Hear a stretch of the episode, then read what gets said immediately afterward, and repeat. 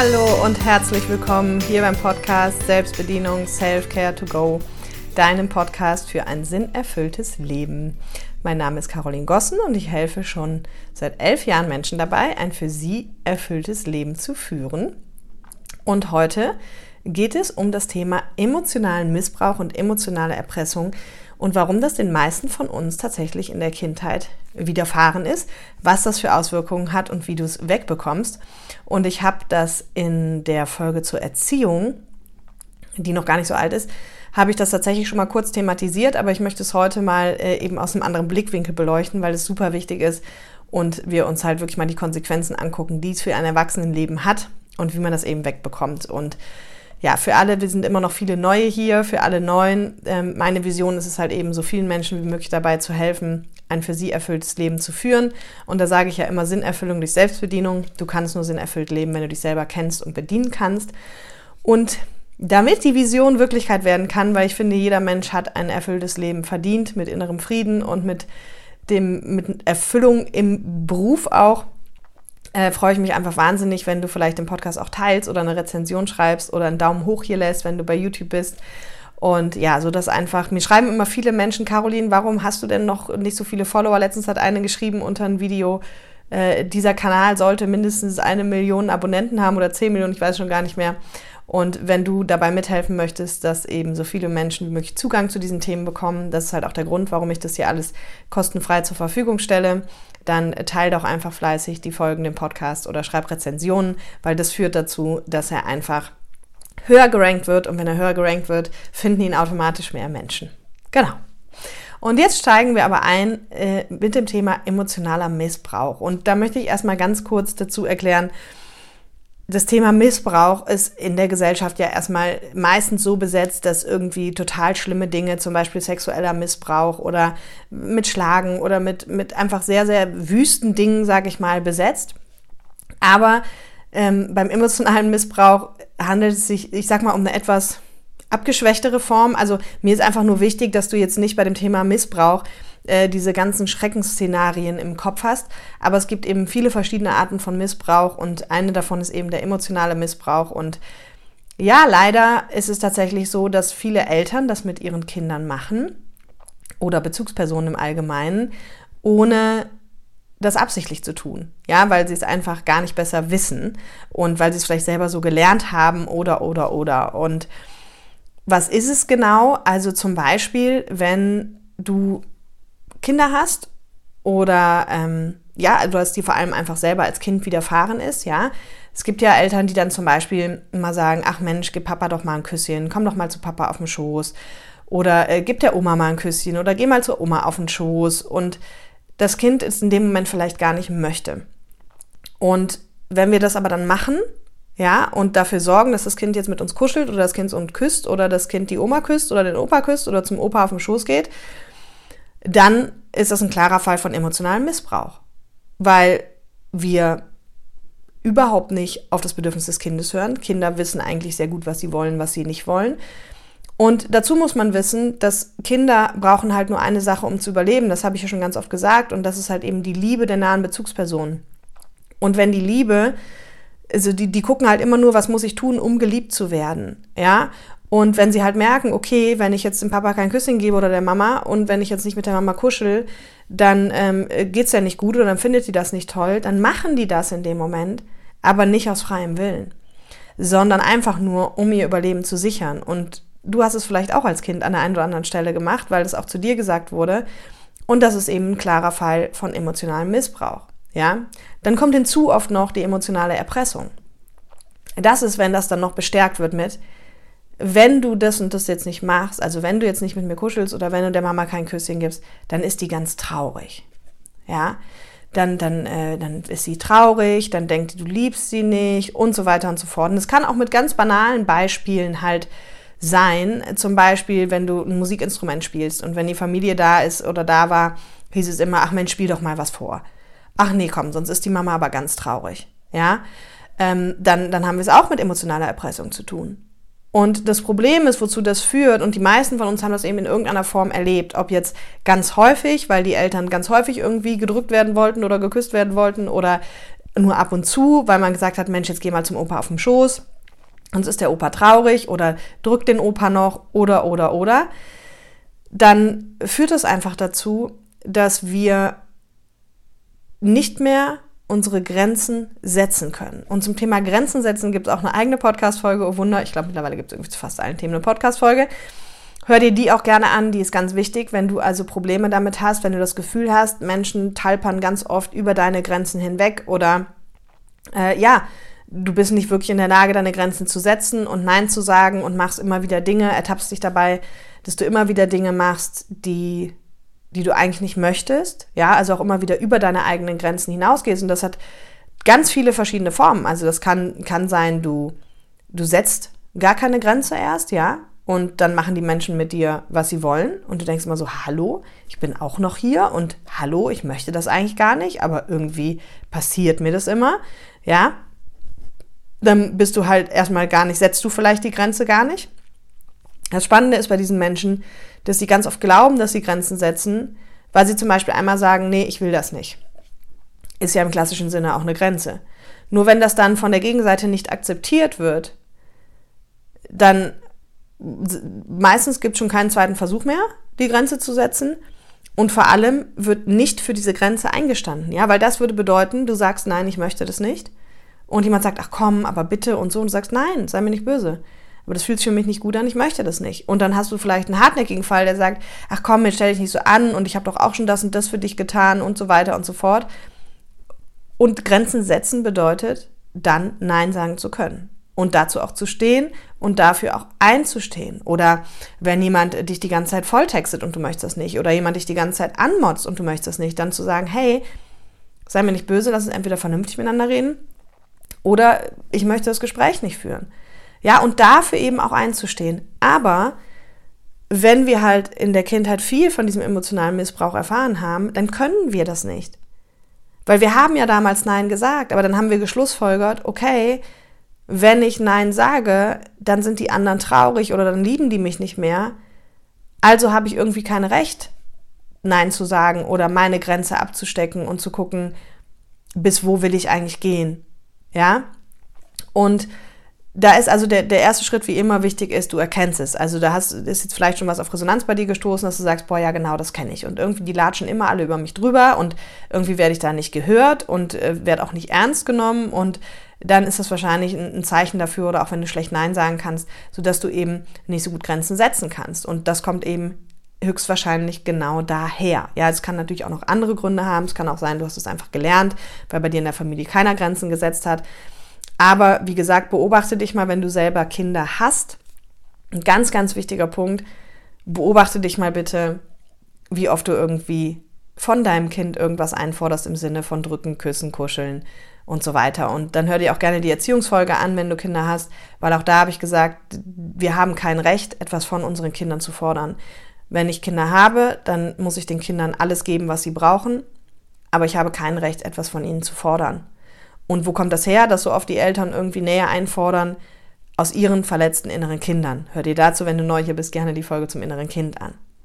Ja, ich kann das nicht immer alles wieder wiederholen sozusagen, weil sonst langweilen sich ja meine, meine langjährigen Podcast-Hörer.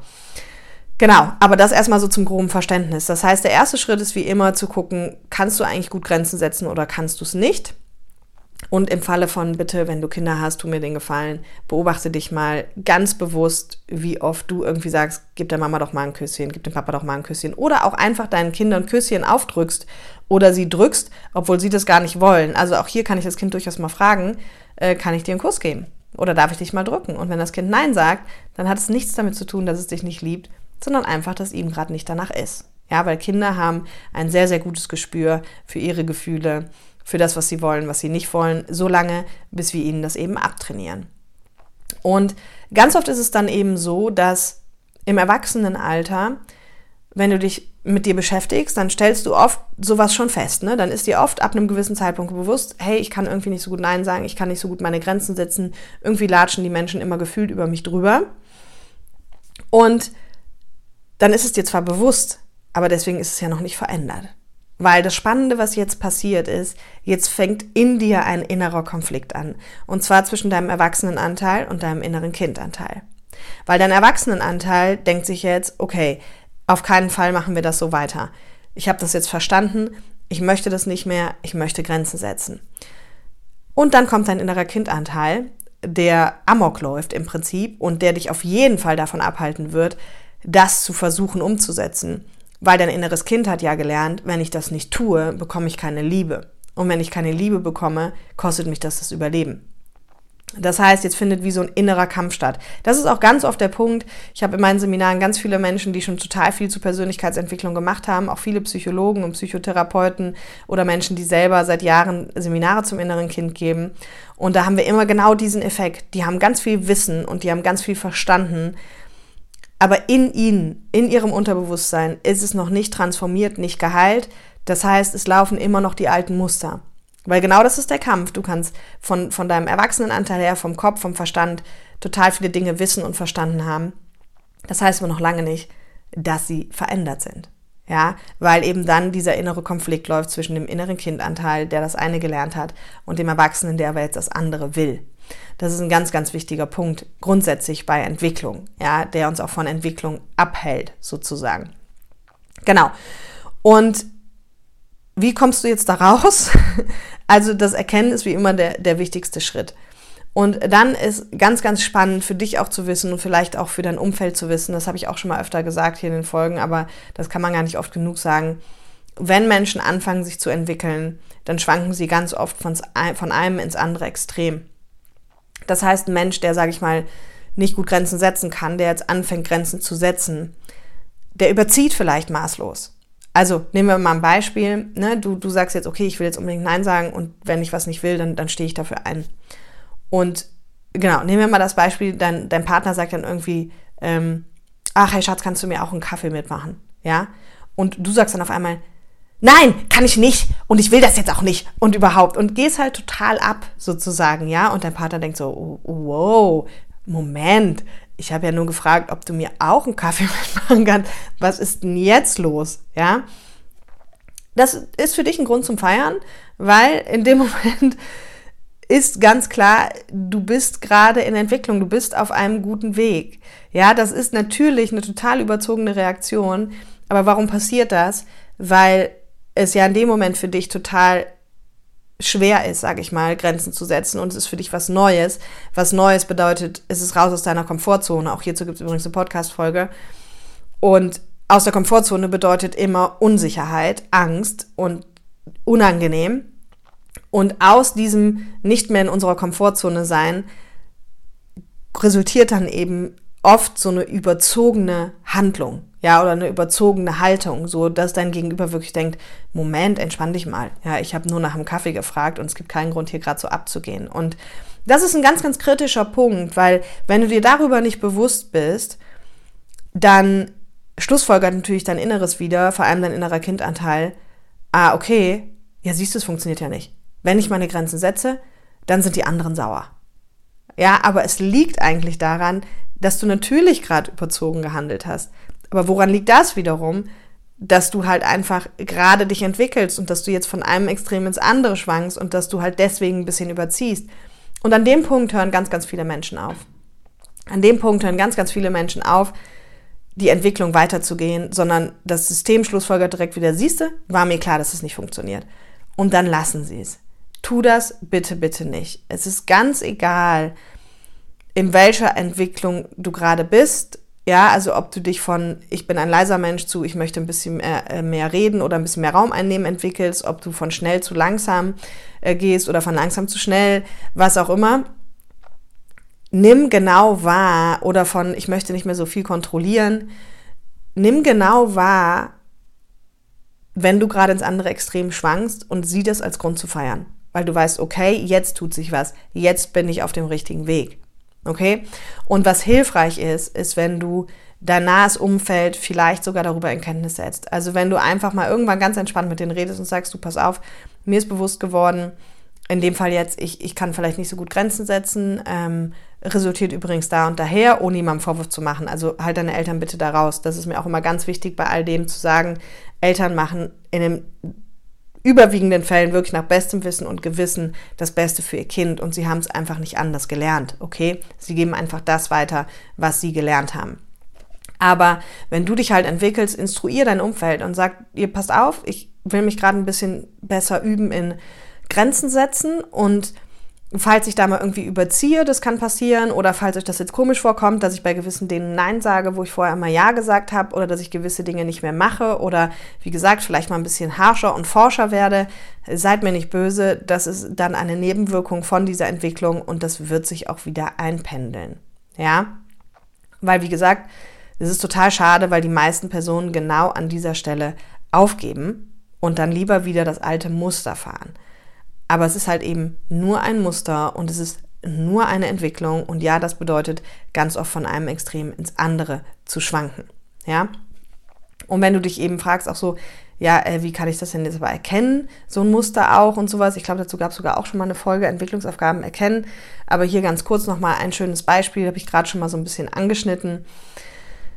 Wenn du zum Beispiel einfach guckst, was dich im Außen nervt und sagst, okay, langsame Menschen gehen mir total auf die Nerven oder laute Menschen gehen mir total auf die Nerven oder leise Menschen gehen mir total auf die Nerven oder schnelle Menschen gehen mir total auf die Nerven oder langsame Menschen gehen mir total auf die Nerven, dann kannst du dich eigentlich immer direkt mal fragen, kann es sein, dass ich genau aus der anderen Ecke komme?